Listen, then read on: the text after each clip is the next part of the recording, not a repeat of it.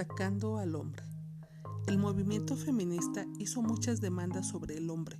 Por supuesto que no ahogó por primera de ninguna forma de paciencia con él. De hecho, lo culpó de todo. Atacar al hombre se convirtió en el pasatiempo favorito entre las mujeres liberadas, quienes parecían sumamente furiosas con el sexo opuesto. Enojarse y culpar al otro son respuestas naturales y predecibles cuando una persona ha sido abusada por otra.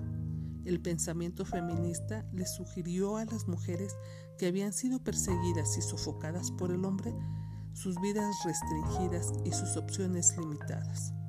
Pocas pensaron que antes de que el sexo opuesto se convirtiera en enemigo era un chivo expiatorio.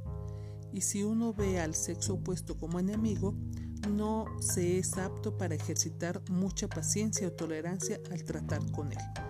Esto ha probado ser una pérdida inestimable para ambos, hombres y mujeres, ya que casi todos los hombres responden pobremente hacia una mujer que le falta serenidad.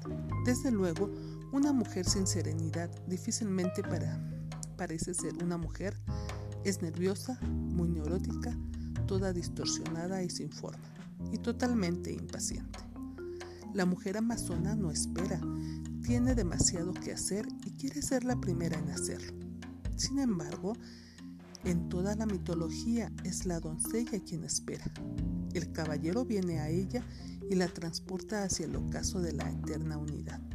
Todas las mujeres, aun las amazonas, sueñan con esto, pero para que pueda suceder, una mujer tiene que desarrollar una cierta actitud pasiva receptiva, un sentido de paciencia capacidad de demora. Es un concepto psicológico que se refiere a posponer el placer inmediato por recompensa futura. La habilidad de demorar la gran gratificación es considerada como el sello de la madurez emocional, tanto en el hombre como en la mujer. Casi todos coinciden en que la paciencia es una virtud esencial para la felicidad. Hasta la Biblia dice que amar es largo sufrimiento.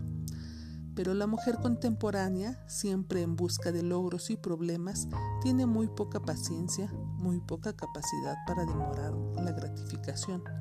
Es interesante hacer notar que el mercado está repleto de libros dedicados a la búsqueda del placer por la mujer.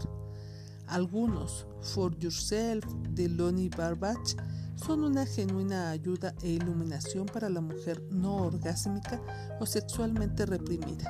Otros, Sex, Tips for Girls de Cynthia Heimel son de naturaleza caprichosa, separan la actividad sexual de todos los valores morales y sus consecuencias, esto es, separan a la cortesana de la Madonna.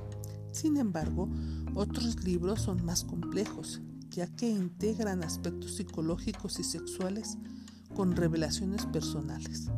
Un ejemplo de tales libros es Sleeping with Soldiers in Search of mm, the Macho Man por Rosemary Daniel.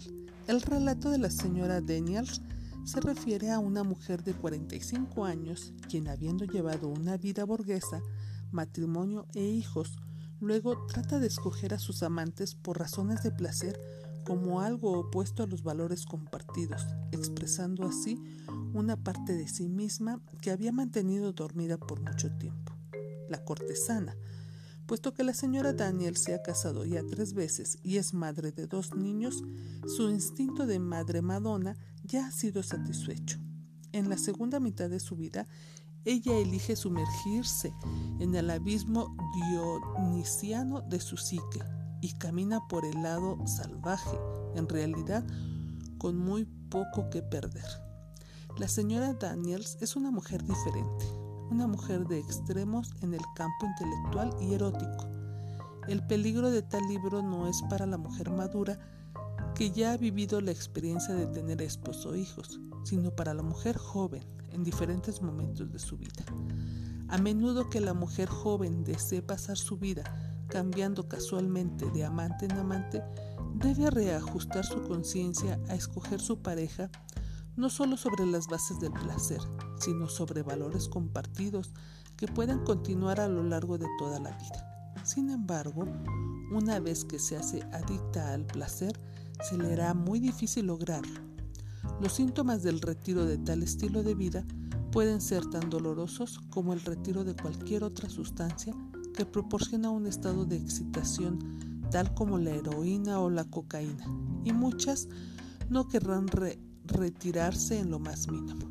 No obstante, describiendo el final de su periodo hedonista de Don Juan, la señora Daniels dice, comencé a anhelar el formar parte de una pareja, comprar langostas y cocinarla con alguien que conocía, alguien con quien aún después de tener sexo quisiera quedarme con él y platicar un poco.